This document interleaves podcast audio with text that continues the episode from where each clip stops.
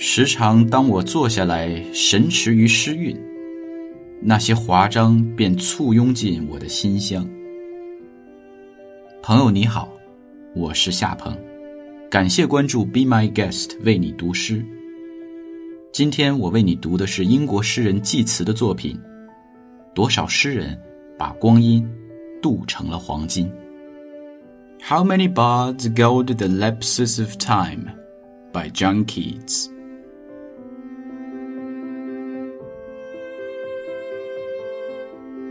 How many bards go to the lapses of time?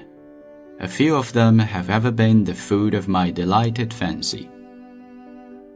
I could brood over their beauties, earthly was sublime, and often when I sit me down to rhyme, these will in thrones before my mind intrude. But no confusion, no disturbance rude do the occasion. Tis a pleasing chime.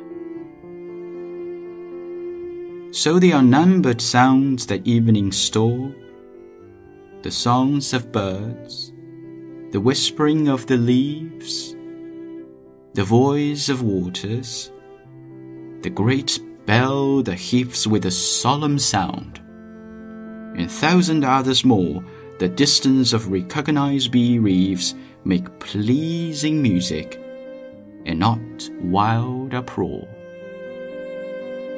So the unnumbered sounds that evening store, the sounds of birds, the whispering of the leaves, the voice of waters, the great bell that heaves with a solemn sound, and thousand others more that distance of recognizance bereaves make pleasing music, and not wild uproar.